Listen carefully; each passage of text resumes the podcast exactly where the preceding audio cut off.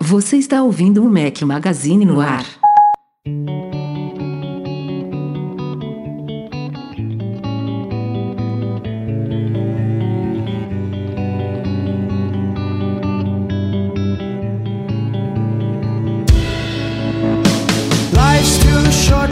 Galera do Mac Magazine, bem-vindos ao Mac Magazine no ar número 151. Hoje ao som de Young the Giant, uma sugestão do ouvinte Vinícius Marcelo Biscaia. Obrigado, Vinícius. Bom dia, boa tarde e boa noite a todos. Começando aqui a introdução do meu companheiro inseparável, único de hoje, Eduardo Marques. Beleza, Edu? Beleza, Rafa. E aí, como é que tá? Tudo certinho? Tudo ótimo. Breno Masi nos abandonou hoje, mas temos um convidado especialíssimo, ilustre, Marcelo Trípoli. Grande Trípoli, tudo bom? Olá, Edu. Olá, Rafa. Olá, ouvintes aí do Mac Magazine no ar. É um prazer estar com vocês hoje aqui. Prazer é todo nosso, Trípoli. Há muito tempo a gente queria ter você aqui. Eu estava aqui na nossa lista de convidados é, prioritários para o podcast. Seja muito bem-vindo. Ah, é um prazer. Eu sou ouvinte assíduo, então é muito bacana quando você escuta e curte um conteúdo poder participar. Que show, que show. Obrigado.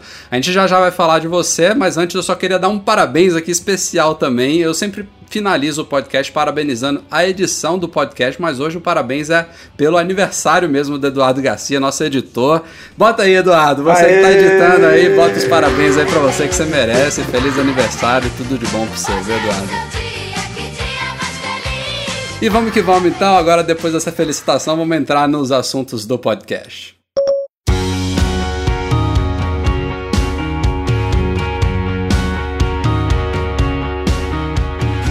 Antes da gente começar a nossa pauta da semana, eu queria aproveitar esse iníciozinho aqui do podcast para bater um papo informal contigo, Tripoli. Falar um pouquinho sobre a sua relação com o mundo Apple, é, que produto você tem, como é, como é que você começou a usar, o que, que, que, você acha da empresa, do rumo que ela tem tomado e um pouquinho também sobre a sua agência, fazendo aí um, até uma espécie de jabazinho também, mas fica à vontade aí a fazer uma introdução sobre você pro pessoal? Bacana, eu acho que eu sou um dos publicitários mais geeks aí do mercado. Antes de trabalhar com propaganda, e na verdade eu fui trabalhar com propaganda pelo meu gosto de tecnologia. Eu era um moleque geek da casa, o que geek nos anos 80 era o cara que configurava o vídeo cassete, era o máximo que eu chegava tecnologia, mas já tinha isso na veia mas eu era um aluno péssimo em exatas, então meu pai ficava um pouco confuso porque não ia dar para fazer engenharia, nada disso. E aí fui trabalhar com multimídia, eu resolvi fazer um estágio quando eu tinha 17 anos na área de multimídia e descobri um jeito de unir tecnologia com, com comunicação, as duas coisas juntas. Mas eu sempre fui o cara early adapter total, já me dei muito mal comprando muito gadget que não funcionava, muita empresa pondo produto na, na rua aí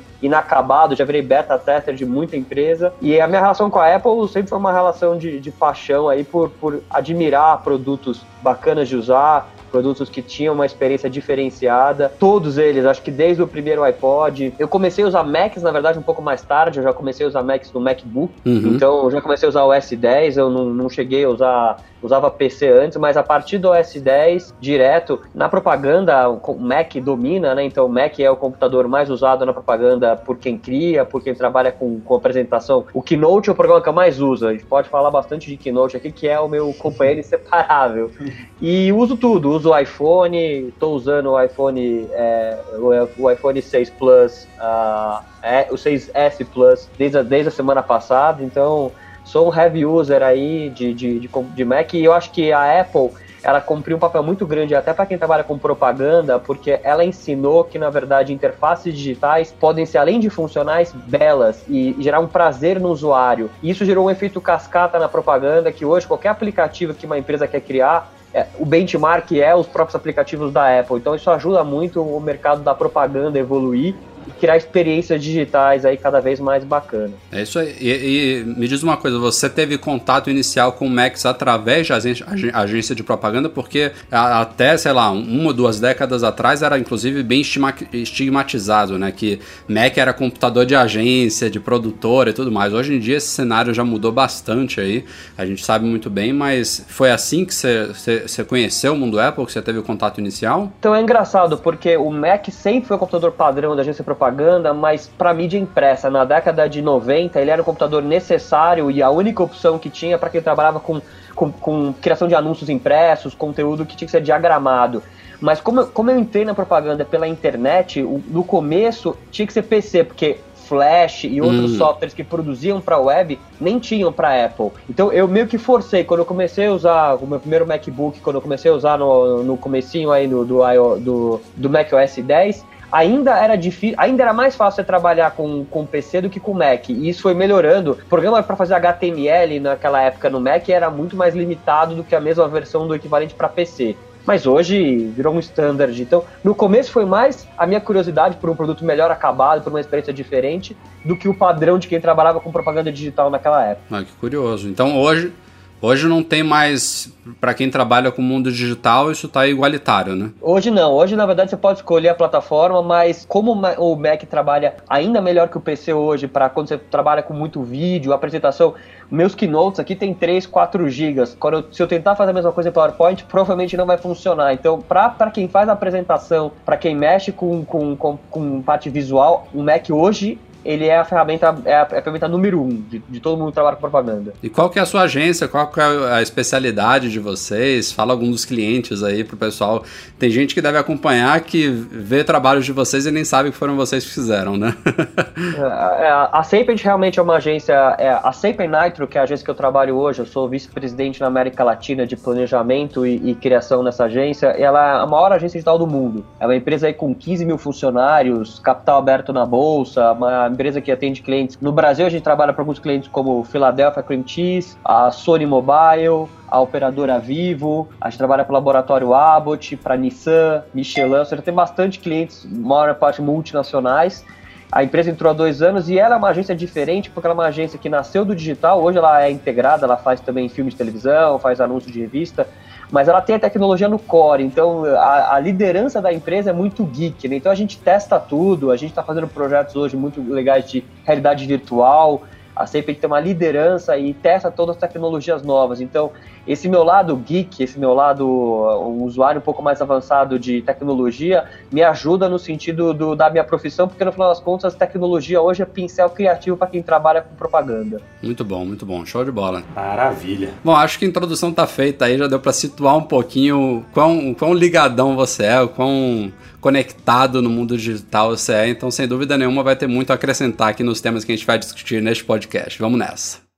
Já tem uma semana aí do momento que a gente publicar esse podcast, mas o El Capitano foi lançado oficialmente pela Apple depois da gravação do nosso podcast 150 na semana passada. Foi liberado na quarta-feira, né, como previsto, no dia, é, dia 30, não foi isso? Foi, 30 de setembro. 30 de setembro. Foi um lançamento relativamente tranquilo, também de novo, assim como o do iOS 9, sem grandes turbulências. É, aquela reclamação do pessoal de sempre né, nas primeiras horas, que estava um pouquinho lento e tudo mais, é normal.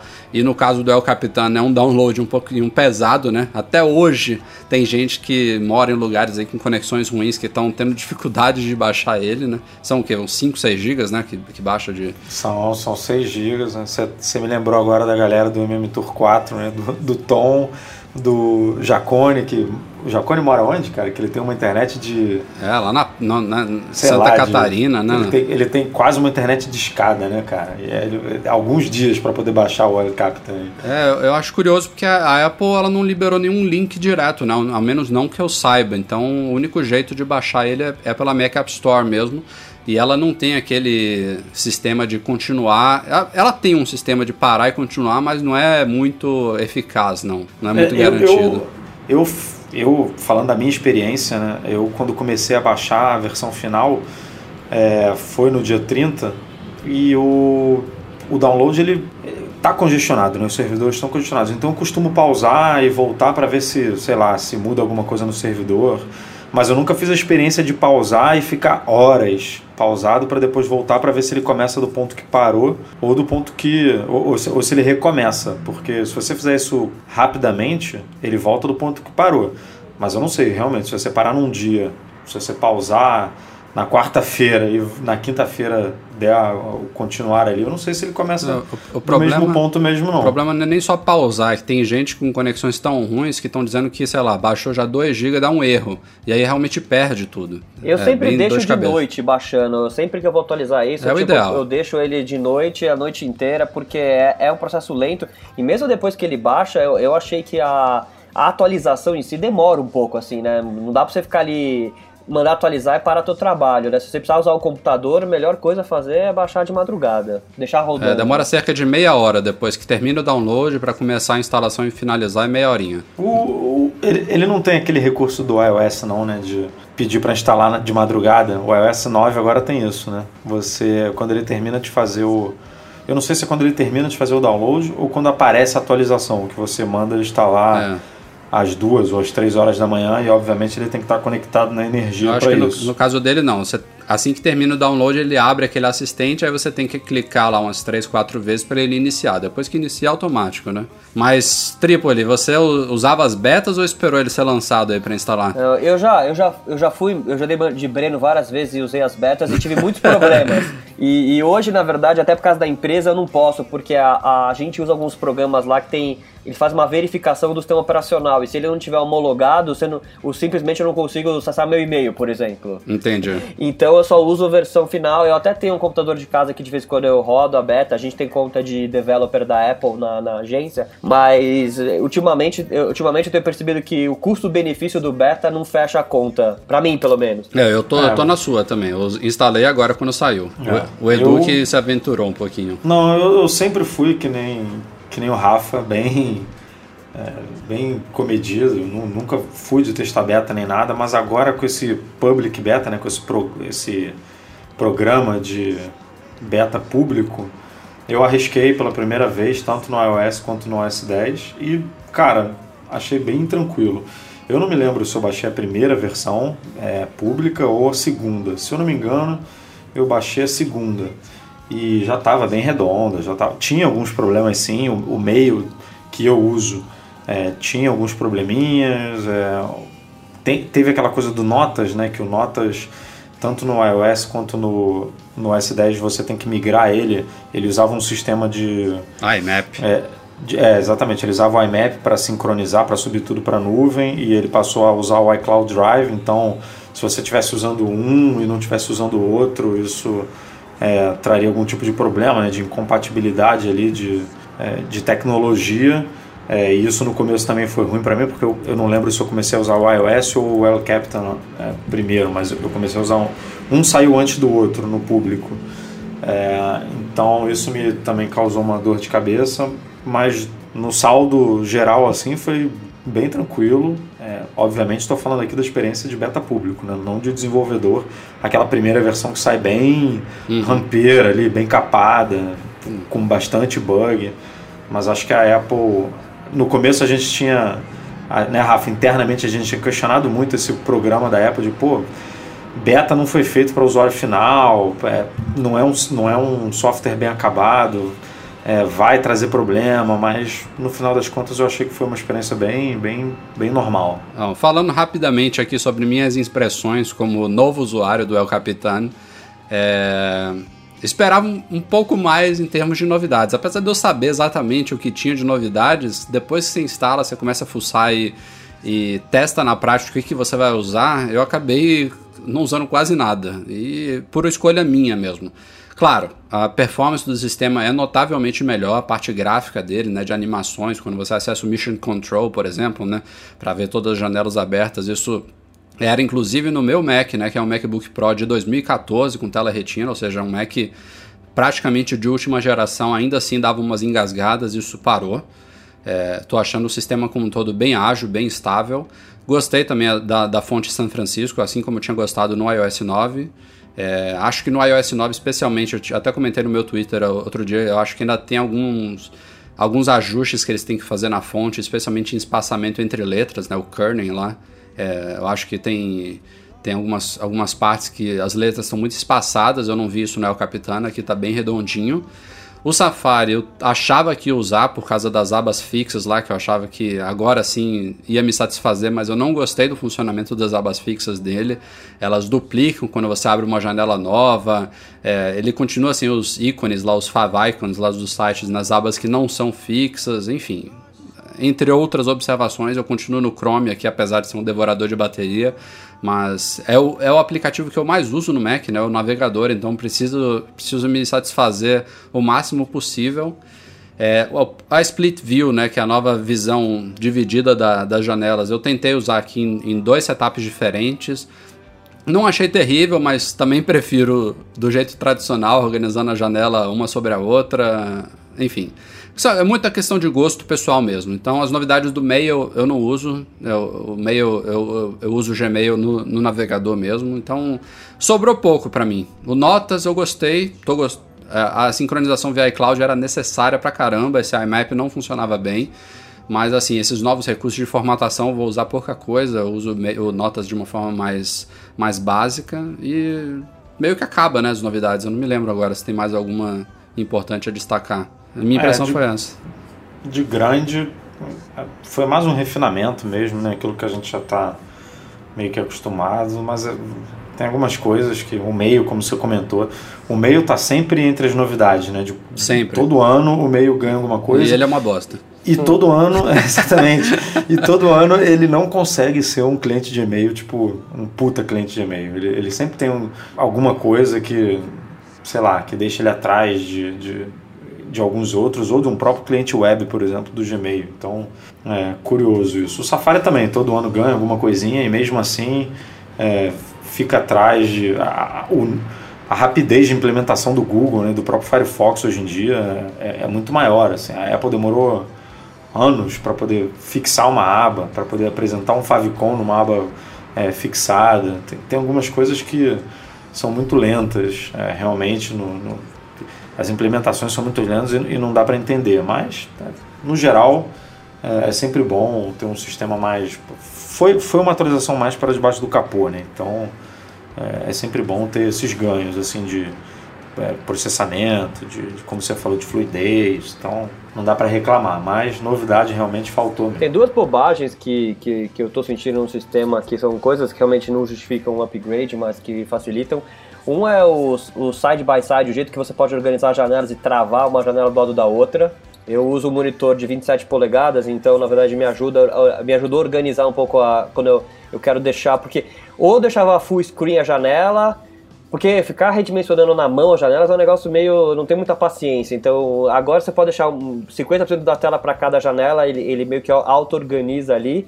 E o jeito de você achar o mouse ali chacoalhando também, toda hora eu perco o ponteiro do mouse. É, esse detalhezinho é bom, meu. É, uma, é. é, é, o tipo da coisa que eu não imaginei que eles iam falar na Keynote, mas enfim. É. Tá lá. Mas o, o, o, Split View eu curti também, eu uso aqui. É, eu, eu boto de um lado o nosso controle de pautas e tal, que a gente usa o Wonderlist, e do outro o nosso comunicador diário, que é o Slack. Acho super útil. Mas eu acho que, sei lá, faltou uma implementação um pouquinho mais elaborada ali da Apple, né? Ela poderia. É, no seu caso, por exemplo, que usa um monitor de 27 triplo, ela podia liberar uma forma de você montar um quebra-cabeça diferente, né? Botar tipo quatro aplicativos, quatro janelas diferentes, ou três janelas. Concordo, é, foi, é, é, meio básico tipo, que eles fizeram. É, eles só deixam dividir na vertical, podia dar na, na horizontal. Exatamente, também. tinha que ter mais opções assim. E, e, e, o que o Rafa até comentou essa semana, né, Rafa, que você bota dois aplicativos ali. Eu, por exemplo, uso sempre esses dois, o Slack e o Wonderlist. E aí, sei lá, se eu tiver que é, reiniciar o Mac ou tiver que fechar esses aplicativos por algum motivo, quando você abre de novo, eles não abrem nesse mesmo formato.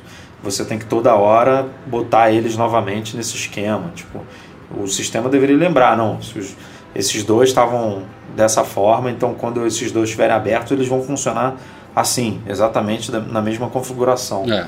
É, vai ver daqui a uns dois aninhos. que nem o. Anunciado como uma o, grande novidade. É, né?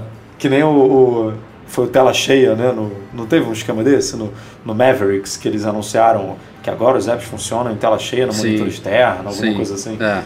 Então, vai ver daqui a um ano, dois anos, isso também vira motivo de demonstração no palco. Agora uma dúvida para vocês, o que vocês acham que foi que evoluiu mais, o iOS do último para esse ou, ou, o macOS, comparando, porque também não teve, o iOS 9 também não foi revolucionário também, né? Como é que vocês fazem um paralelo entre os dois? Eu, eu acho que foi bem é. equivalente, hein? Mas é. eu, eu, na prática, eu, eu tava achando que seria o contrário, que o El Capitano, ele tava mais ele estava evoluindo mais do que o iOS 9, mas eu agora já tenho uma opinião diferente. Eu acho que o iOS 9 ele evoluiu mais. Assim, perceptivel, perceptivelmente, né? Porque a Apple também faz muita, muita melhoria por debaixo do capô, né? Essa implementação do engine gráfico, metal, é, aprimoramentos em performance, estabilidade tudo mais. Tem coisas que a gente não, não vê.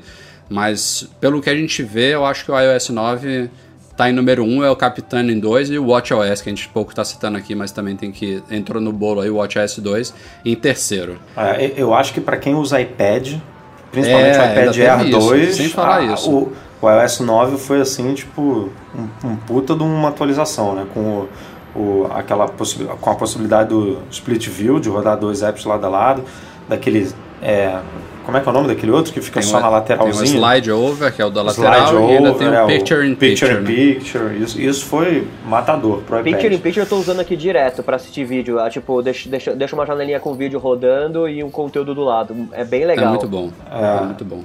Eu acho que para iPad foi uma puta de uma diferença. Só fechando aqui nossa pauta de OS 10 também, a gente estava falando de Safari, a versão 9 do Safari também foi liberada para quem está no Yosemite ainda. É, com algumas das novidades, essa das abas fixas, que era a grande esperada, a Apple não colocou no, no 9 para o Yosemite, mas tem algumas outras que foram implementadas lá, inclusive a, a, parte de segurança, que é a parte muito importante, todas as correções de segurança que vieram no Safari 9.0 também estão disponíveis para quem ainda está no Yosemite. Mas vamos combinar que não tem motivo para ficar no Yosemite, né? O, o El Capitan ele é, suporta os, os, mesmos Macs. Exato. É, mesma, mesma configuração, mesmo tudo, mesma exigência mínima de RAM, de espaço em HD, SSD, então não é. tem por que ficar no Yosemite. E logo logo tá vindo a 10.11.1, né? A primeira atualização menor do El Capitan. E quem tá usando diz que ainda tem mais ganhos perceptíveis aí em relação a, a 10.11.0, digamos assim, né? É, vai ser um update bom aí. Tem gente que só instala quando sai o primeiro ou o segundo update menor de correções de bugs. Então essa galera provavelmente ainda está no Yosemite e está esperando isso. E, e, esse não costuma demorar muito, né? Costuma é, vir rápido. Deve sair logo logo. Falando em não demorar muito, a Apple surpreendeu. Né? A gente colocou na pauta do podcast passado o iOS 9.0.1, que tinha saído alguns dias antes, e no dia da publicação do podcast já desatualizou o nosso papo porque saiu 9.0.2. Foram duas quarta-feiras, foram três quarta-feiras seguidas, né? Saiu 9.0, na quarta-feira seguinte o 9.0.1 e na quarta-feira passada o 9.0.2. Amanhã eu espero que não saia 9.0.3 porque senão vai desatualizar de novo o nosso papo aqui, mas o ritmo tá, tá basicamente esse. A Apple tá em vez de esperar algumas semanas aí para corrigir bugs, ela tá atacando um, dois, três, quatro bugs de uma vez e soltando os updates rápido, né? Para entregar as correções é, rapidamente para os usuários. Por um lado, é bom porque a gente não demora tanto para ter correções em mãos. Segundo, por outro lado, é, dá uma impressão meio estranha, né? O iOS 9 ficou em beta há tanto tempo, né? Meses beta público, beta para desenvolvedores e quando sai já precisa de dois updates um atrás do outro. Claro, tem aquela coisa, né? De uma coisa é o teste com alguns milhares de desenvolvedores e outros milhares de cobaias que querem instalar as betas públicas. Outra é botar o sistema na mão de milhões de pessoas de uma vez só. As coisas surgem mais rápido. É, enfim, dos, entre uma coisa e outra, ficar criticando, ah, vou ter que atualizar de novo, baixar tudo de novo, a Apple não é mais a mesma, eu prefiro que esses updates saiam rápido, é a minha opinião. Se tiver que sair o 9.03 amanhã com mais correções, para mim é bem-vindo, não sei o que vocês é, acham. A atualização hoje em dia tá mole, né, de, de você fazer o update, de você atualizar, principalmente quem faz aí pelo próprio telefone, quem não é que nem o Rafael Teimoso que faz pelo iTunes. Mas. É superstição.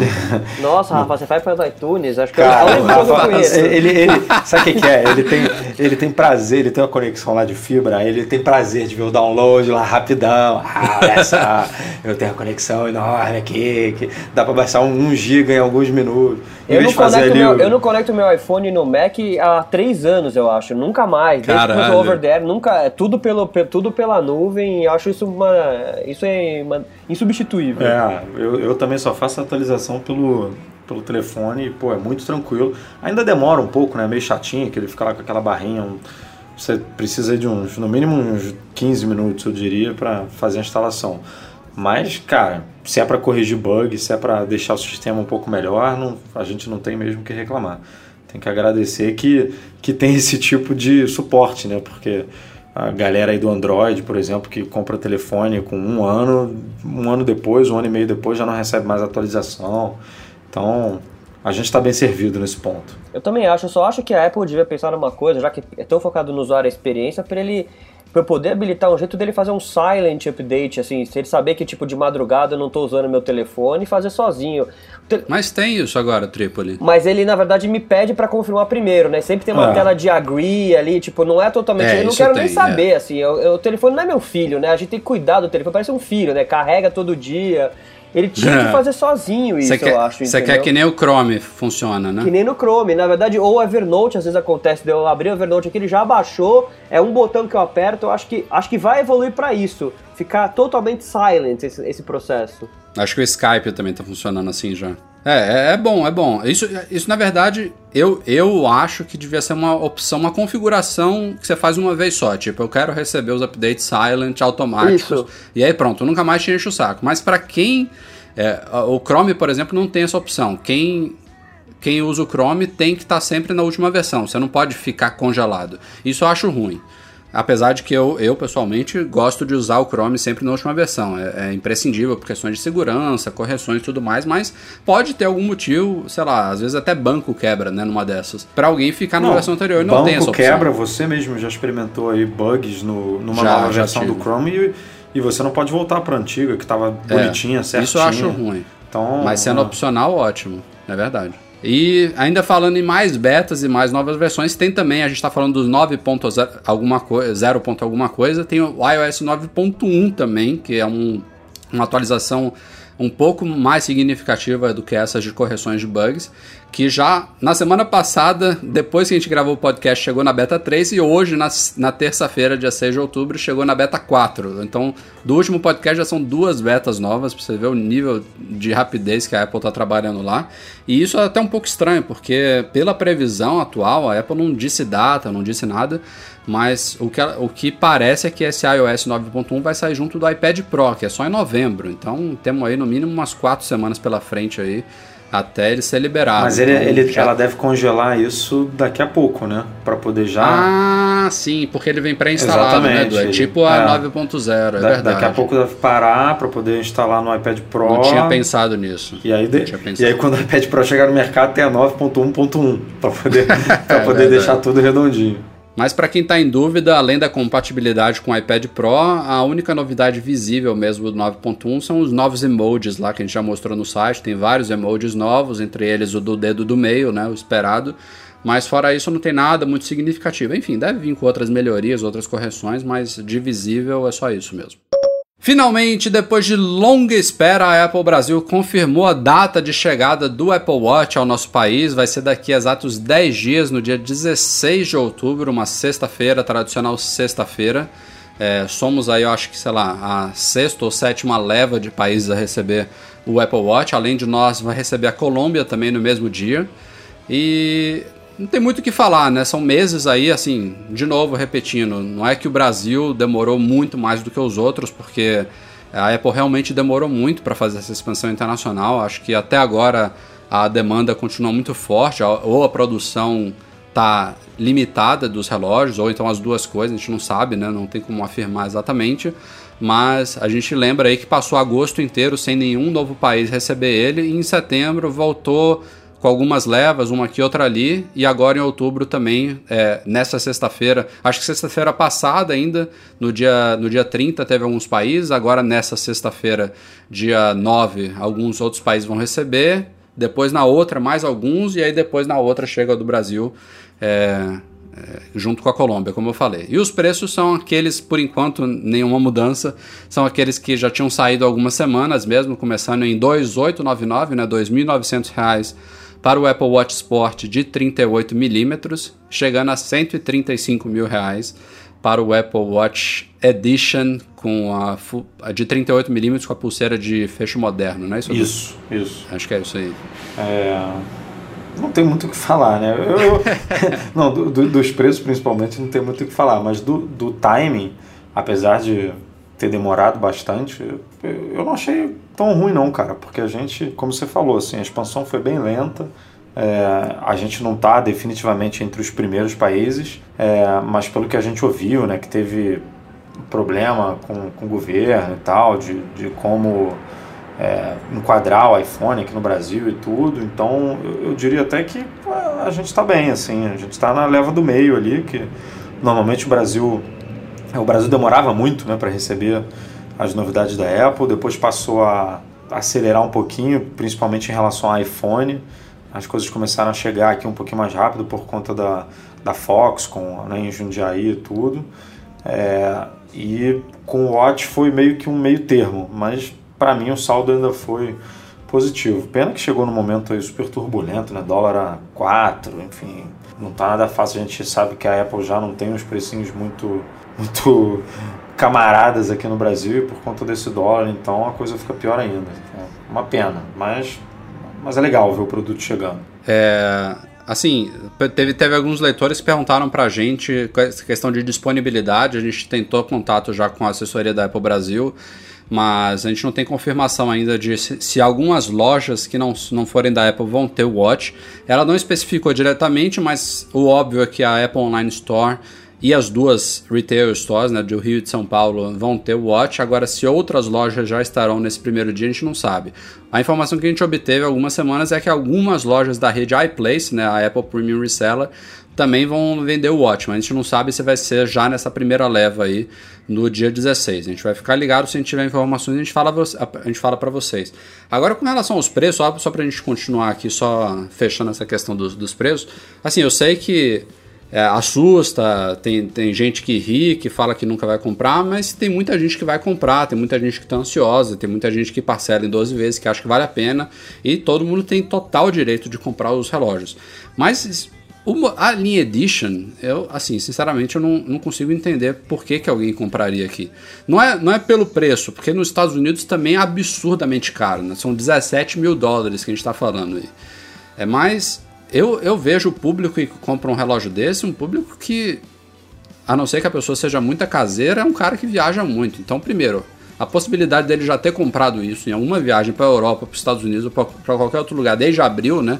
quando o Watch chegou ao, ao mercado, já é muito grande. Segundo, se o cara realmente esperou até agora, ele vai gastar 135 mil no Brasil, podendo viajar para qualquer lugar do mundo, comprar, voltar, ainda sobrar dinheiro. Não, eu não, não, vejo muito sentido nisso. Não sei o que vocês acham. Falando um pouquinho do meu lado marqueteiro aí, eu vejo o Edition, não só no Brasil, mas lá fora também, como um, um jeito da Apple mostrar que o, a versão de entrada não é tão cara. É muito posicional, é, é agregar valor ao produto, ter uma versão que vai ter no mix de venda um percentual baixíssimo, mas ele transfere automaticamente valor para os outros produtos da linha. Ou seja, eu tenho um Apple Watch que chega até. É igual versão de carro, né? Então eu, eu acho que eu chutaria que o volume de vendas dessa versão Edition em qualquer lugar do mundo é muito baixo. E aqui vai ser pior ainda. Cara, o que, que, você acha? Deixa, eu te fazer uma provocação, Tripoli. A Apple lançou recentemente duas novas cores do Apple Watch Sport, né? Que é o mais baratinho de alumínio.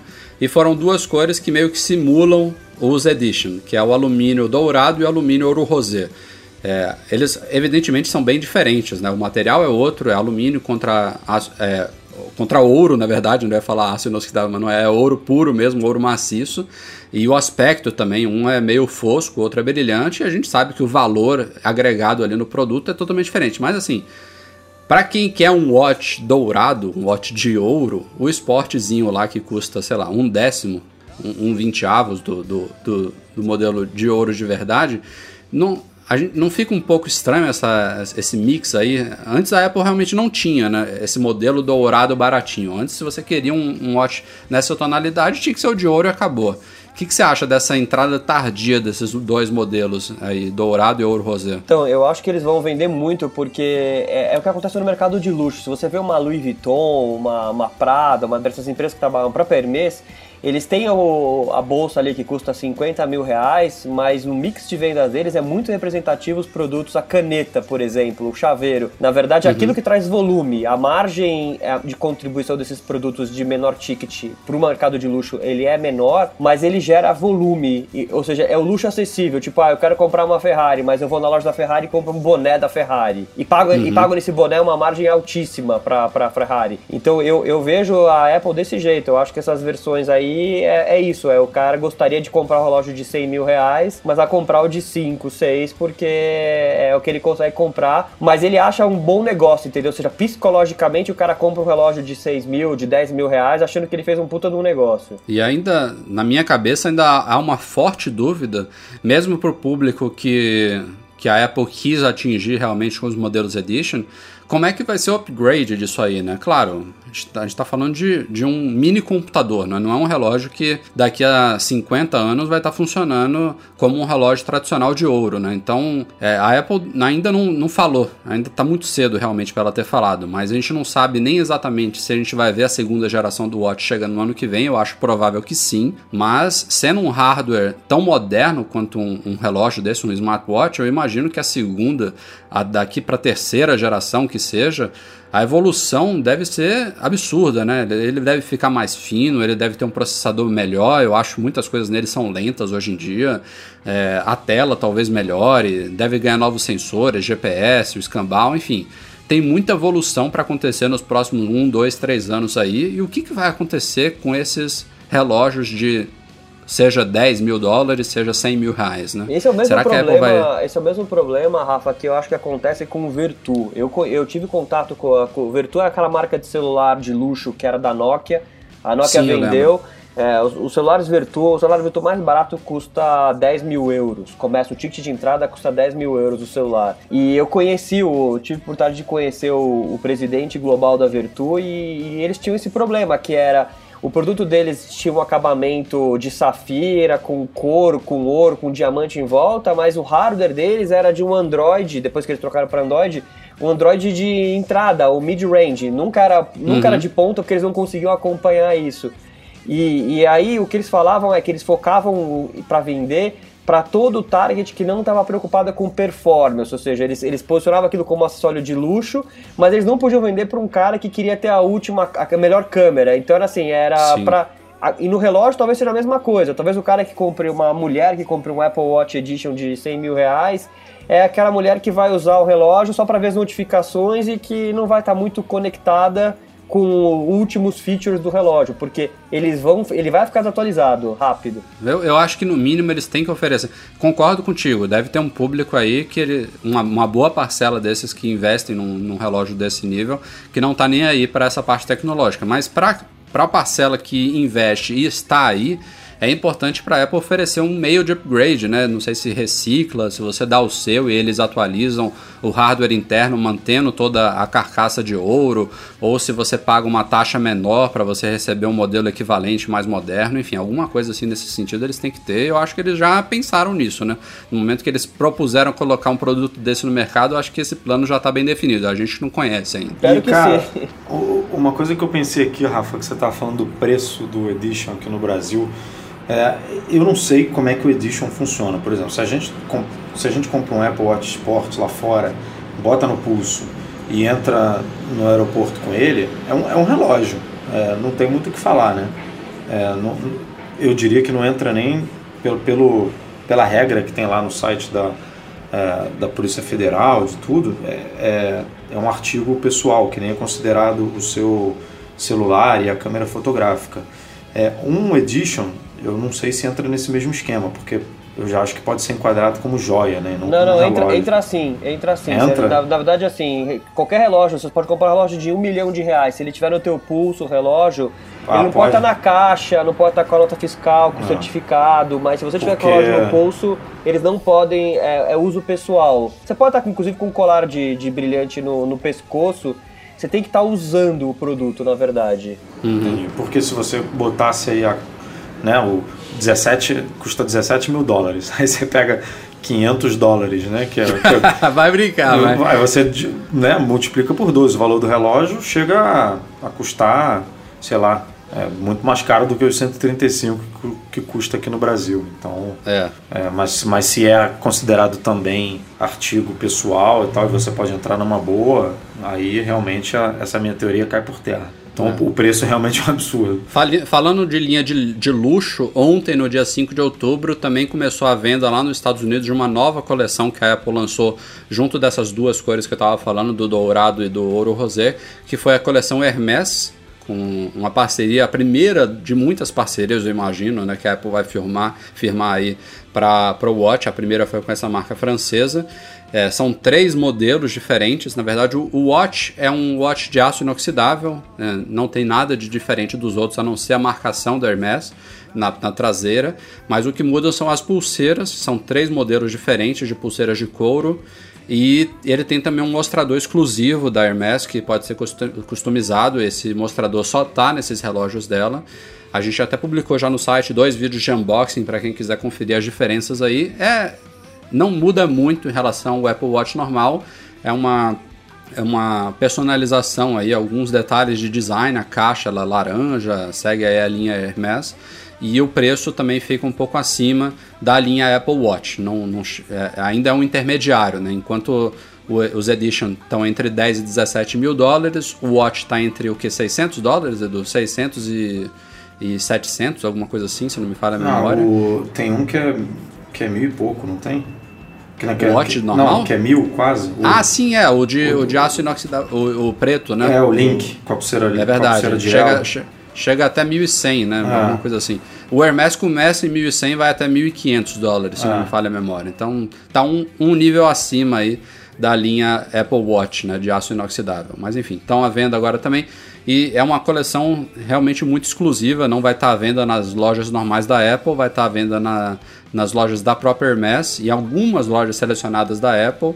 E aqui no Brasil tem uma loja da Hermes em São Paulo, não sei se é no Cidade Jardim. No Cidade Jardim. JK. É no Cidade Jardim, é. né? Mas eu não, acho que ainda não tá lá, porque o Watch nem foi lançado no Brasil ainda, deve ser só no 16, mas eu não eu duvido que chegue junto. E, cara, em breve deve estar. Tá, deve pintar e vou te falar, pelo preço dos produtos da Hermes, esse, esse Apple Watch tá Tá preço de, é, tá preço de banana. Aí para o público, pro público dela realmente é, tá, deve tá deve preço de banana. Uma, é. uma bolsa dessa marca aí custa uma pequena fortuna. Então, é verdade, é verdade. é, um reloginho com uma pulseira de couro feita por ela, é, não tem a cor tradicional, né? O laranjão lá, que é, que é a cor deles, que inclusive é a cor da caixa do, é. do produto. Se eu não me engano, tem azul, marrom, vermelho, é, tem algumas outras cores, mas é, o, o a, a, empresa é famosa, né? a marca é famosa pelo, pelo trabalho em couro e tudo, então é, comparando com os produtos realmente está um preço bem, bem bacana. Eu arrisco dizer que, esse, que o Apple Watch é o relógio mais barato da Hermes à venda, porque eles têm, eles, eles, têm, eles têm os relógios à venda e todos custam mais do que, mais do que mil dólares, é, acima de 5 mil dólares. Olha só. É, é, é, um mercado à parte, realmente. Eu fiquei com uma dúvida, não sei se vocês conseguiram ver essa informação, que é, se eu tenho já um Apple Watch e quiser comprar só a pulseira da Hermes, vai ser vendida para quem já tem o Apple Watch? Por enquanto não, é, Tripoli. Por... É só o conjuntinho completo mesmo. Inclusive, o próprio WatchOS que roda nele deve ser uma compilação exclusiva, diferente, porque tem um mostrador lá dele. Então, é tudo dele. A caixa, Atrás do, do, do, reloginho tem inscrição Hermes, tem um mostrador dentro Na pulseira sistema, tem inscrição a pulseira, Hermes. É, a pulseira também tem. É, é só o conjunto mesmo. A própria, quem, quem, a própria caixinha de plástico branca, né, que é exatamente, não é exatamente igual, pelo esse detalhe que eu vou falar aqui. O Apple Watch normal ele vem com a maçãzinha ali na frente e esse vem escrito Apple Watch Hermes. Então. É, a, a, de acrílico, é, né? Até o que você acha que é igual não é. Tipo, é outra é. produção, então... Mas tecnicamente tudo... funcionaria, né? Acho que a pulseira encaixaria, sim, né? Sim, sim. É. Sem dúvida, se, é padrão. Se, é. se, alguém, sei lá, comprar um Apple Watch, mas não gostar da pulseira e botar a pulseira para vender, vai pode ser vai entrar que no, futura, em qualquer relógio. Pode ser que futuramente a própria Hermes faça pulseiras, porque a Apple abriu né, o programa né, de, de pulseiras de terceiros. Então, se a Hermes quiser criar uma pulseira avulsa para qualquer Apple Watch, até você usar no esporte mesmo, se você quiser, Sim. e ela quiser vender sua parte, sim. Mas a Apple, por enquanto, essa coleção que está sendo à venda são três modelos com cores diferentes e tal das pulseiras, mas é o conjunto completo mesmo. E só finalizando aqui nossa pauta de Apple Watch, ontem à noite, na segunda-feira, saíram seis novos comerciais. A Apple de novo mudou um pouquinho a comunicação aí do, do, dos comerciais do Apple Watch. São seis é, videozinhos de 15 segundos, rápidos, destacando aí funções variadas do relógio. São comerciais com fundos coloridos, quase chapados, mas não tão chapados, com um pouquinho de sombra e bem diferentes, né? A Apple tá lançando algumas novas linhas de campanha, até tava conversando com o Edu mais cedo hoje, Tripoli, que ela talvez esteja mudando um pouco rápido demais as campanhas dela. É, é da área do Tripoli, o Tripoli vai poder é, falar bem. Isso aí, é, não sei se você chegou a ver os comerciais já, Eu cheguei, eu cheguei a ver e fica muito claro que os comerciais, esses novos comerciais tentam mostrar o uso do Apple Watch, o que é, porque acho que o problema do Apple Watch principal é as pessoas entenderem para que, que ele serve e que ele serve uhum. para alguma coisa melhor do que ficar notificando no teu pulso. Então eu acho que o comercial Justo. tenta isso. E eu concordo com vocês, eu acho que, é, pelo tudo que eu li, até no Mac Magazine várias vezes, acho que o Steve Jobs tinha uma mão muito grande na propaganda da Apple e, e ele obrigava um pouco de consistência. Eu sinto que desde que ele morreu, é, sem querer fazer a brincadeira com esse assunto que eu sei que toda hora vocês falam, mas me parece que depois que ele morreu, é, deu uma. Deu, a, a, deu uma perder um pouco a rigidez desse controle de, da, da comunicação, ter uma consistência e, e, trabalhar um tema de campanha por vez, vai, com variações. E eu acho que hoje a Apple não tem mais isso. Continua fazendo uma propaganda de qualidade, bem melhor do que a concorrência, eu vejo normalmente, mas tá picando, de pulando de galho em galho mesmo. Ah, é. Especialmente sobre esses seis, teve um, eu também comentei com o Edu, do casal lá, né? Que é o Date, né? Namore, que eu achei um pouco estranho o, o, inclusive os dois atores, né, tanto o, o, homem quanto a mulher, eles são estranhos, na minha opinião. Não sei se é, é, direcionado talvez ao público americano, alguma coisa mais local, mas eu achei bem. É, não tem outra palavra, é estranho o comercial. E o da, da menina na, na, na, na motocicleta, sei lá, lambreta, que é aquilo ali, não, também é um pouco estranho, né? Você, é, você usar o watch numa moto, enfim, achei um pouco serve para isso, mas é um pouco paradoxal, não sei. É, acho que o Tripoli falou bem, assim, você não costumava ver antigamente um, uma geração do mesmo produto, né? Um produto lançou e tem um, um ano de ciclo de vida ali. Você não costumava ver várias comunicações diferentes para esse mesmo produto. Ele meio que seguia ali uma linha, podia até mudar um pouquinho, mas você, você enxergava ali uma mesma é, uma mesma base ali, né, naquela comunicação. E o Watch, pô, foi lançado em abril no começo do ano e a gente já viu, sei lá, no mínimo umas três ou quatro diferentes campanhas aí rodando. É. Então, muito rápido mesmo, assim, é, é, é, querer apresentar o produto de formas diferentes e que, e que você pode fazer, né? Você pode apresentar o produto de formas diferentes sobre o mesmo conceito, uma mesma campanha, uma mesma...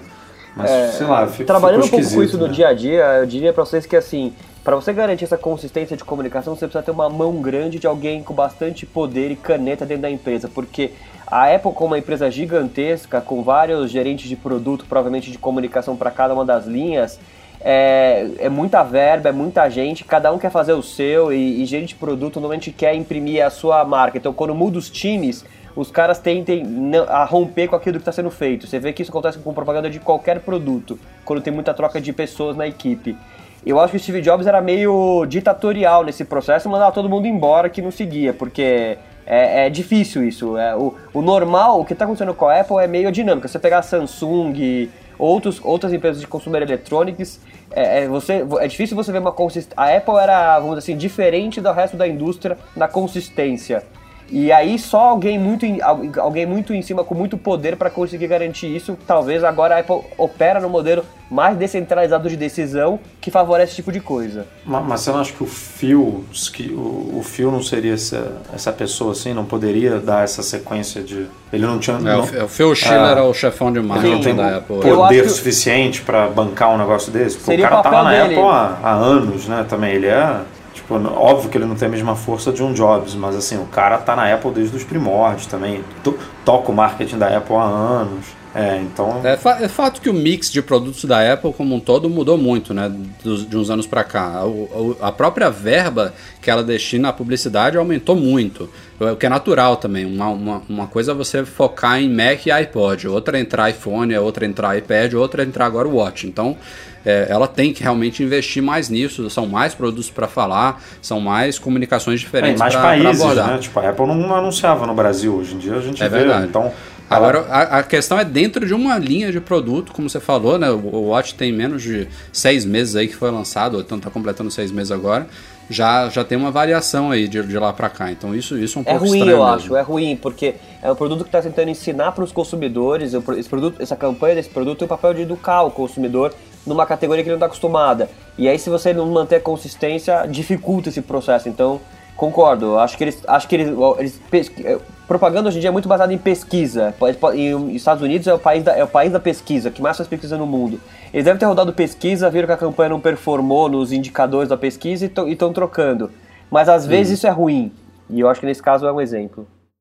Estava falando aqui sobre produtos chegando rapidamente ao Brasil. Uma boa novidade pra gente é que a Anatel já homologou a Apple TV nova, a Apple TV de quarta geração e o Siri Remote, né? É também um produto, um acessório que precisava ser homologado porque é wireless, tem Bluetooth e tudo mais. Então, os dois já foram homologados. É uma homologação um pouco diferente do que a gente está acostumado porque o produto nem foi lançado ainda nos Estados Unidos. Então, a Apple conseguiu pedir à Anatel que não publicasse alguns detalhes lá sobre os produtos, inclusive as fotos das unidades enviadas para certificação lá. Então, foi uma homologação que já surgiu no sistema, o produto realmente está liberado, tem já os dados lá de modelos e tudo mais, só que é, todos os detalhes só vão ser liberados daqui a. só vão ser publicados pela Anatel daqui a 90 dias, se eu não me engano, 60 ou 90 dias.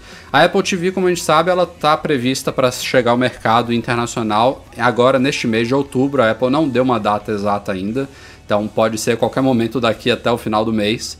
E ela falou que vai ser uma, um lançamento bem, bem rápido, né? bem agressivo. Então, não sei se o Brasil já vai estar logo na primeira leva. São 80, é, gente... 80 países, se eu não me engano? É, já em outubro ela falou é, isso? É, cara, eu lembro alguma coisa assim, de um número bem grande de é, países. Como é. já foi homologado, vamos torcer, né? Para já estar aqui direto. É, é possível. Se não tivesse sido homologado ainda, eu é. teria minhas dúvidas. O que eu não tô, e, e um... o que eu não tô entendendo, não sei se você ia puxar esse assunto, é a coisa do controle, né, cara? Não tô são poucos países, pouca, poucos idiomas que tem a Siri. A português a gente tem e são dois, não são dois controles diferentes. Vamos explicar isso assim. É o mesmo controle, mas com funções diferentes. Em país, em países que existe a Siri, é, o, o, controle é, deveria ser chamado de Siri Remote porque ele é mais integrado, assistente virtual e tal. Você consegue usar ela de uma forma mais dinâmica. Em países é, que não tem a, a Siri, é, apesar de ter ali o microfone e tudo, você não tem esse, essa forma de navegação ali tão intuitiva, tão bacana com a Siri, porque a Siri simplesmente não existe. Vou te, vou te dar um palpite do, do qual é o problema aí, Edu. É o mesmo problema que a gente está enfrentando com a Siri é, para, por exemplo, tocar músicas no iPhone. Ela não, não se dá bem com dois idiomas numa mesma frase. Você, se você pedir para a Siri em português tocar qualquer coisa que o nome seja em inglês, você tem que mudar a pronúncia para ela entender. E eu acho que esse é a, a experiência que a Apple está tentando melhorar para conseguir liberar a Siri na Apple TV, porque no caso da Apple TV, quase tudo que você pedia ali é, em termos de filmes, séries e tudo mais, os nomes são um pouco complicados. Tudo bem que tem muita coisa traduzida, mas para o sistema funcionar, eu acho que ali por, por detrás da, da coisa toda tem traduções em tempo real de títulos originais e tudo mais acontecendo que essa interpretação precisa estar tá bem, bem amarradinha. Então, a minha visão, assim, bem para tentar achar uma, uma explicação para isso é mais ou menos por essa linha aí. Isso é bizarro, né? Isso, assim, para mim, pelo menos, é, dá uma cortada de tesão total, assim, no, no produto. É. É, é óbvio que ele ainda é um produto muito superior ao que a gente ao, ao que eu tenho aqui no, é, a minha Apple TV ainda é de segunda geração tipo é, é, é, bem eu comprei em 2011 se eu não me engano. É um produto superior eu, eu vou gostar de usar mas a, a Siri faz total diferença ali no é, no iPhone eu, eu diria que ela ela foi algo assim revolucionário mas que a gente pelo menos aqui no Brasil é, não usa tanto. Mas na Apple TV cara ninguém vai ficar digitando, é, fazer uma busca de um filme, catando migalha ali de letra. Todo 98% das pessoas vão preferir falar no microfone para Siri, né? É, é bem diferente de você ter, por exemplo, no iPhone um teclado ali para digitar e tudo, que é tão fácil quanto falar. Às vezes você até digita mais rápido do que fala, dependendo da, é, do nome, enfim. Então, é, na Apple TV, essa interface nova é, é assim, é, é totalmente necessária para você poder usufruir bem o produto. E, e, aí a gente vai receber um negócio meio que capado, né? Pelo menos por enquanto. Deixa eu tirar uma dúvida com vocês, é, que eu acho que isso aí, eu tentei prestar atenção no, no, no anúncio da Apple TV nova, eu não descobri. Com a Apple TV nova, eu posso usar o meu, o meu iPhone como, como um input de dados? Ou seja, eu posso digitar no meu iPhone e aparecer na, na tela, no, no, numa busca, por exemplo, se eu quiser usar o teclado do iPhone? Isso já é possível no atual, né? Tem um aplicativo Remote. A Apple não demonstrou isso sobre a nova, mas eu imagino que ele seja atualizado e que funcione da mesma forma que hoje. Não tem por que ah. não funcionar. Usando o app Remote, você... Isso. Porque eu acho que o grande problema é para tirar um pouco esse problema de não ter a Siri funcionando, é você poder pelo menos digitar no, no, no teclado, porque ficar ali no, no cursor ali é, é, um teste de paciência gigante, né? Ah. Exato, exato. Eu, eu... Só explicando também para o pessoal, o que não vai estar disponível inicialmente aqui é realmente o controle de voz, porque a busca universal, que é uma das ótimas novidades aí da Apple TV, ela vai estar tá lá. Então você vai ter que digitar, é isso que o Tripoli está até levantando aqui, é bem melhor digitar pelo aplicativo remote do iPhone do que ficar catando letra por letra lá pelo controle remoto. Mesmo esse controle novo não vai mudar muito isso, né? É, tu também vai ter que catar letra por letra, mas a busca universal ela vai estar tá lá. É, então você vai, você vai buscar lá, sei lá, um, um filme e ele vai aparecer na iTunes Store, Netflix, tá na HBO, lá, quem tem HBO Go lá fora, HBO Now, vai aparecer em todos e, e a gente até levantou isso, né, Rafa, no, no post essa semana que a Apple TV vai é, priorizar ali o conteúdo que você já, ou que é gratuito, ou que você já é assinante. Tipo, se você já é assinante Netflix e se o filme tiver na Netflix, então ele vai aparecer antes do. É... Não, não, não é bem assim. O que o Tim Cook falou foi o seguinte: quando você digitar é, Vou dar um exemplo, um filme Pulp Fiction, que foi inclusive o filme da semana passada. O filme Pulp Fiction ele tá tanto na iTunes Store, disponível para aluguel e compra, quanto na Netflix e vamos dizer que esteja até em outro serviço também. Não sei, nos Estados Unidos está no Hulu, não sei se nem, nem tem filme no Hulu, mas está dando um exemplo aqui. Os três aparecem no, no, no resultado de busca e ele indica o que, que é gratuito, ou seja, o que já está pago. Ou seja, se você é assinante do Netflix, ele fala ali, ó, você não vai pagar para ver isso aqui e o da iTunes vai ter o precinho do lado. Então eles, ele, não, não, não, ele não dá uma prioridade, ele simplesmente indica o que está incluso no seu pacote e o que, que não está. Mas todos aparecem como opção para o usuário escolher por onde ele vai querer consumir aquele conteúdo. E, e também outra coisa interessante que o Tim Cook falou nessa semana, ainda com relação à busca universal, é que a Apple a gente está falando aqui, a gente demonstrou aí é, essa integração inicialmente com iTunes Store, com Netflix, com HBO, entre outros, né, Showtime e tal. Vão ter alguns parceiros iniciais aí funcionando pela busca universal da Apple TV, mas o Tim Cook já falou que a Apple vai abrir uma API para desenvolvedores incorporarem suporte a ela em seus aplicativos. Então é, é aquela coisa, né, de plataformas abertas com APIs, assim, a gente conhece bem no iOS, conhece no iOS 10 é, com o tempo a coisa vai melhorar muito. Vão surgir novos aplicativos, novos canais lá integrados à busca, então tende a experiência a melhorar muito com o tempo. E também fechando o assunto de Apple, de Apple TV, também voltando um pouquinho aqui falar de controles, como a gente sabe, essa nova Apple TV tem suporte a controles Bluetooth, principalmente ótimo para jogos. É, também surgiu outro detalhe nessa semana aí que pode interessar alguns de vocês que estão pensando em comprar uma Apple TV nova para jogar. É, ao menos inicialmente ela, ela suporta até dois controles Bluetooth conectados ao mesmo tempo, além do Siri Remote. Então, é, contando a pessoa que está com o controle nativo da Apple TV e mais dois controles Bluetooth, dá para três pessoas jogarem ao mesmo tempo na Apple TV. Não mais do que isso, ao menos inicialmente. Pode ser que com o tempo, é, não sei se é hardware, não sei se é sistema, software e tudo mais, pode ser que isso mude, mas inicialmente é isso. Uma, duas ou até três pessoas jogando ao mesmo tempo. De tempos em tempos surgem algumas notícias sobre aquisições que a Apple faz e da semana passada para cá surgiram duas startups aí adquiridas pela Apple. Como sempre, ela não discute planos, propósitos e nem dá é, valores, como é o caso, por exemplo, como foi o caso da Beats, que foi uma aquisição bilionária, né? Mas essas menores ela se reserva. Ela simplesmente confirma que fez aquisições. A primeira foi de uma empresa chamada Vocal IQ, que é uma empresa que tem expertise aí na área de assistente, né, do, de, de Siri, de inteligência e tudo mais, é, que tende a melhorar aí bastante a Siri. É mais uma, né? É. A Apple tem várias aquisições nessa área aí. Exatamente. É, então, é como a gente sabe, a Siri é base de tudo hoje em dia, basicamente, é, né? Tecnologia para tentar humanizar mais essa conversa aí com o computador, com, com o telefone e tudo, mas é basicamente o que a gente conhece hoje aí com a Siri, tentar melhorar isso, essa relação. A segunda startup adquirida foi uma startup chamada Perceptual, que tem um pouquinho de relação também. Ela é focada em inteligência artificial. Eu curioso é que os dois líderes lá da empresa, não vou lembrar do nome deles agora aqui, os caras têm expertise em inteligência artificial com deep learning, aprendizado profundo e com pouco compartilhamento, pouco ou nenhum compartilhamento de dados de usuários, o que é uma coisa que é, tem, tem, tem muito a ver com o que a Apple tem falado recentemente sobre privacidade e tudo mais. Você não ia ver o Google tem... comprando essa empresa. Né? Não, não ia, exatamente. É, a Apple, ela, ela, ela, ela é ao mesmo tempo elogiada por suas preocupações com privacidade de usuários, mas é também criticada porque tem muita gente que acredita que esses serviços tipo Siri, tipo serviços online de iCloud e tudo mais, eles só funcionam bem quando há compartilhamento de dados do usuário, né? mesmo que de forma anônima.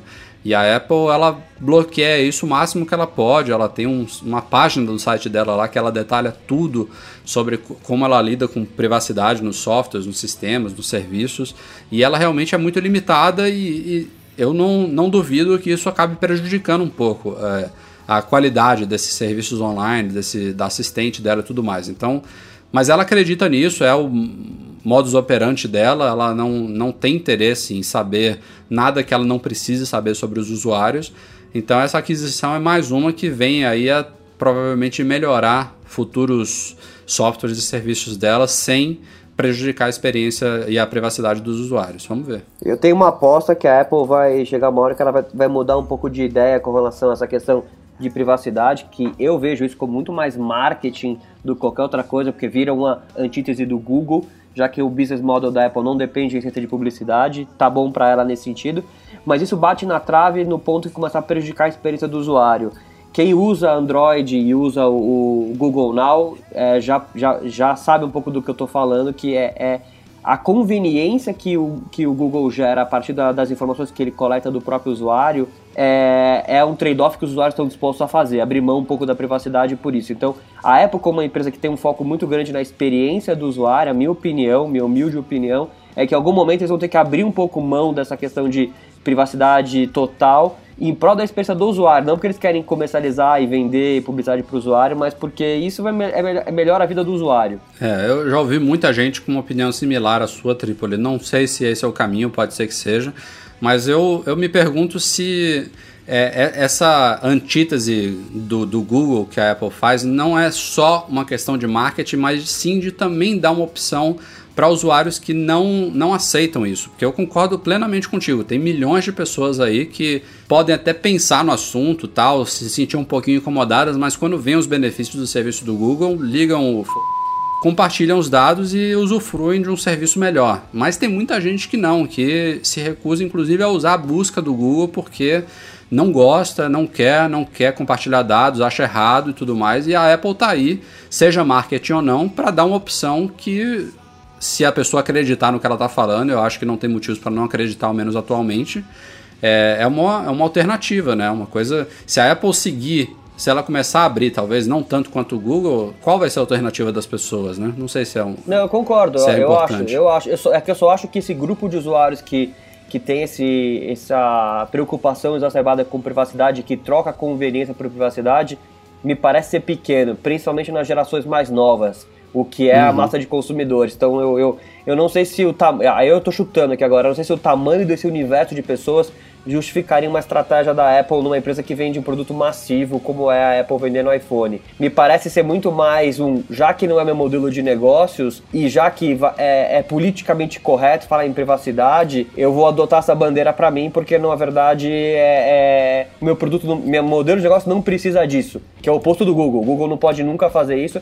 que o business model do Google é vender propaganda, é uma empresa de propaganda. Eu só me pergunto se ela realmente decidir mudar isso, como é que ela vai fazer? Porque ela tá batendo tanto nessa tecla hoje em dia, tem um, quase um site inteiro lá no apple.com só falando sobre esse, essa preocupação dela com privacidade, ela mudar isso vai ser complicado agora. É, eu acho que ela sempre vai estar tá, é, com, com, com, com uma questão é, anterior ao Google em termos de coleta de dados, mas eu acho só que ela vai ter que é, sair um pouco do outro extremo. É, uhum. Eu até vi, acho que no próprio Mac Magazine vocês falando que a Apple estava tendo dificuldade de contratar engenheiros de que para trabalhar com isso, com, com, com serviços online de, de data mining, data visualization, justamente porque é, os caras não querem trabalhar numa empresa que é tão restrita com isso, né? Então, eu uhum. acho que isso tem um limite, eu acho que eles vão ter que abrir um pouco a mão. Talvez ele, o Google tá 100%, talvez a Apple chegue em 40, 50%, nunca vai ser uhum. igual ao Google, mas eu acho que em prol do própria qualidade do serviço para o usuário, ela vai ter que abrir um pouco a mão. Bom, antes da gente entrar na leitura de e-mails deste podcast, só dois recadinhos aí relacionados ao próprio Mac Magazine. O primeiro da nossa MM Store, a nossa loja online em store.macmagazine.com.br. O nosso último lançamento lá é o repetidor wireless Powerline da The-Link. É um excelente, uma, uma excelente solução, principalmente para quem tem problemas com conexão Wi-Fi em casa ou no escritório. É, ele usa a rede elétrica para transferir dados, então você coloca uma base no local onde está o seu roteador, conectada via cabo, e ele passa esses dados pela rede elétrica, claro, dentro do mesmo, é, mesma, da mesma residência ou do mesmo escritório, isso é limitado pela caixa né, da, da rede elétrica fora da, da, do seu estabelecimento. E você coloca o outro receptor no cômodo ou nos cômodos, pode ser mais de um, que você quer distribuir esse sinal. Então, é uma solução que funciona muito bem, que chega a 200 megabits por segundo, ou seja, não é para quem quer transferir dados a 1 gigabit, mas assim, para quem tem conexões banda larga convencionais aqui do Brasil, até de fibra ótica mesmo, ele atende muito bem. E a gente testou o produto, é muito bacana, assim, recomendável. O próprio Edu aí eu, só, eu acho que você não vai pegar porque tá, tá de mudança em breve, né, Edu? Porque se, se não fosse isso, acho que seria uma não, ótima é, solução para sua casa. Eu, eu já estava já tava apelando para esse, esse produto, pela alternativa rede elétrica, mas como eu vou me mudar agora e, e aí eu já estou meio que planejando é, passar um cabo de rede na casa inteira e tudo, então vai, vai ser uma coisa um pouco mais planejada. Eu não sei se eu vou precisar, mas cara, é, é uma mão na roda, assim, é uma forma de de você facilmente, não, não importa qual o problema, se é parede de concreto que está interferindo no seu sinal, se é micro-ondas, telefone, é, é, até difícil, é, é muito complicado você é, conseguir distinguir o que está causando interferência, então é, muitas vezes você... Ou até, ou até um apartamento grande é, mesmo, exatamente, né? o tá longe. Exatamente, muitas vezes você não vai conseguir é, achar a resposta, hum, é isso aqui que está prejudicando o meu sinal, então é só eu tirar isso aqui da equação que vai resolver. Não, não é tão simples. Então, um produto desse, é, você ó, provavelmente tem tomada espalhada pela sua casa inteira, então tem como colocar exatamente no ponto que você quer trabalhar. Ou, e, e, é uma coisa simples, né? Você muda, ah, agora eu quero melhorar o sinal aqui. Ou então, não, agora eu vou para aquele outro quarto Exato. ali e quero melhorar o sinal lá. Então, uhum. é uma coisa bem móvel, assim, é, é, muito bacana, cara. É, é uma solução que já existe há muito tempo lá fora, demorou um pouquinho para chegar no Brasil e agora tá, tá aí disponível gente tem prazer de oferecer para vocês. A outra notícia sobre Mac Magazine é que a nossa tabela Usados Apple tem um link no menu do site principal. É uma tabela de referência que a gente atualiza uma ou duas vezes por ano de preços de usados. É, ela não inclui os produtos que são vendidos atualmente pela Apple, só produtos que já pararam de ser vendidos oficialmente diretamente por ela. A gente dá uma, um preço mínimo e máximo aí, dependendo de modelos, condições e tudo mais, com base em pesquisa que a gente faz em vários sites, em Mercado Livre, em classificados, no nosso próprio fórum lá de venda de produtos que é para dar um norte para quem está querendo comprar, vender ou trocar um produto. Então, assim, não é para você seguir a risca essa tabela, é, não quer dizer que ela seja 100% perfeita, mas a gente dá o nosso melhor, a gente ouve o feedback de vocês. Então, tem Macs, tem iPhones, tem iPads, tem outros produtos lá. é mais uma referência mesmo para quem está comprando, trocando ou vendendo produtos. Então, ela foi toda atualizada nesse último final de semana. Dê uma conferida lá. Bom, chegamos aqui à fase final do nosso podcast, como sempre, com leitura de e-mails. Eu queria, antes de mais nada, antes de ler aqui os quatro e-mails que eu selecionei para esse podcast, pedir desculpas a todos vocês que estão mandando e-mails, porque aumentou muito o número de e-mails, cara. Da semana passada para cá foram mais de 30 que a gente recebeu, óbvio, graças a vocês aí. A, acho que tá dando. Vocês gostam aqui desse final do podcast, a gente sempre responde dúvidas mais gerais que não estão na nossa pauta aí das notícias da semana.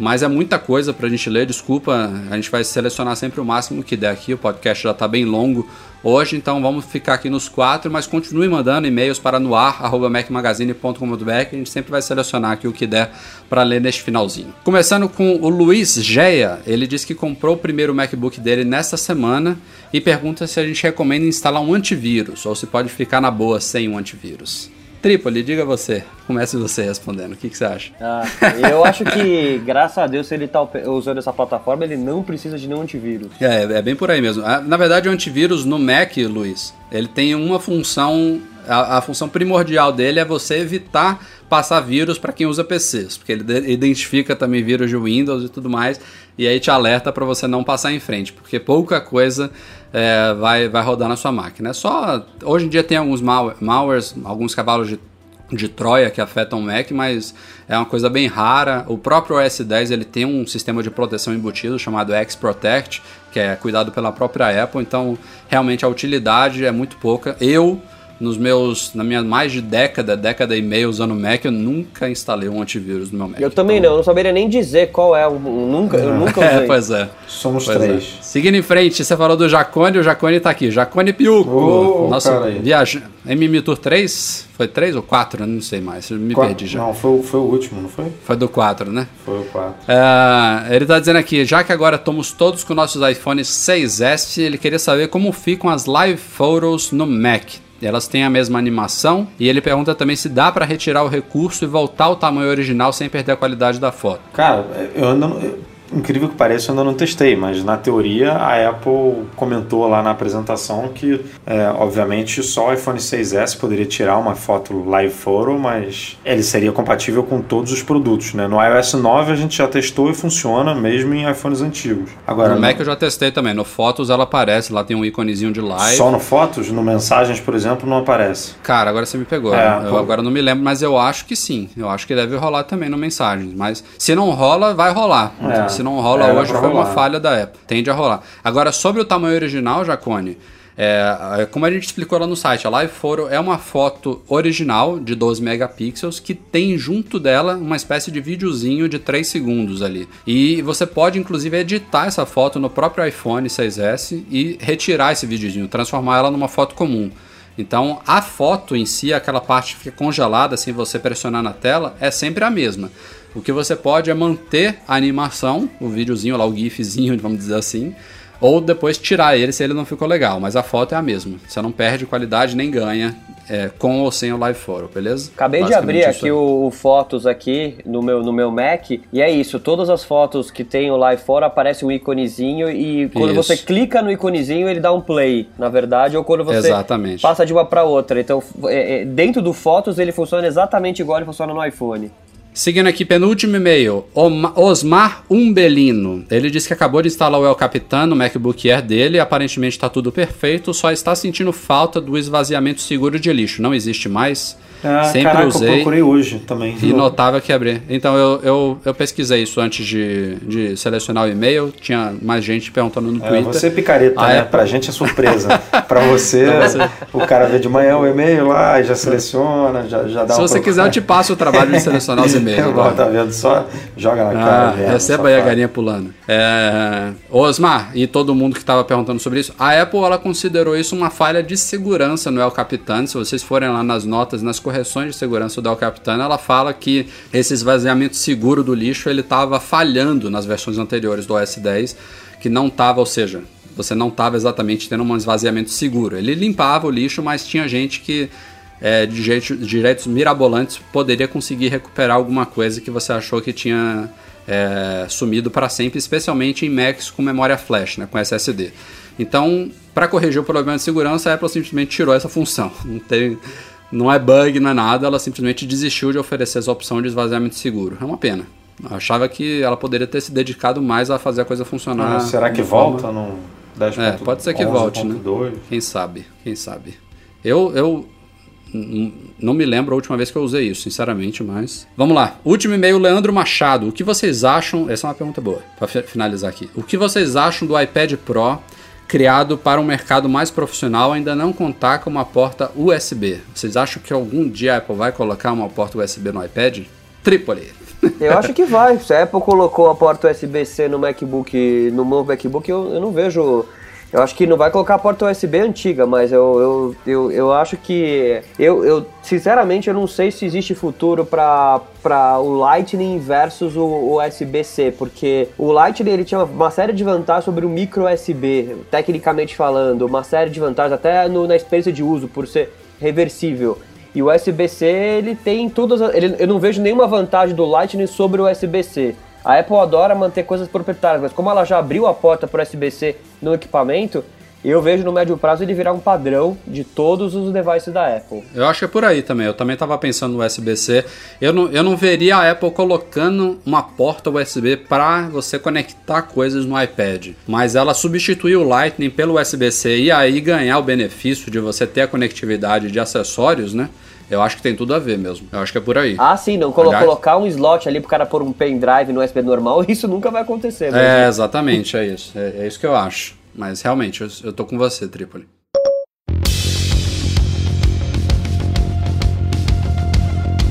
Bom, galera, vamos ficando por aqui. Este foi o Mac Magazine na número 151. Começando agradecendo a participação do nosso convidado especialíssimo, Marcelo Trípoli. Brigadão, valeu, foi demais. Foi um seja, prazer. Seja, esteja convidadíssimo aqui para futuras edições do nosso podcast. Foi um prazer dividir com vocês aí e obrigado aí pelos ouvintes aí, pela paciência aí com o Outsider.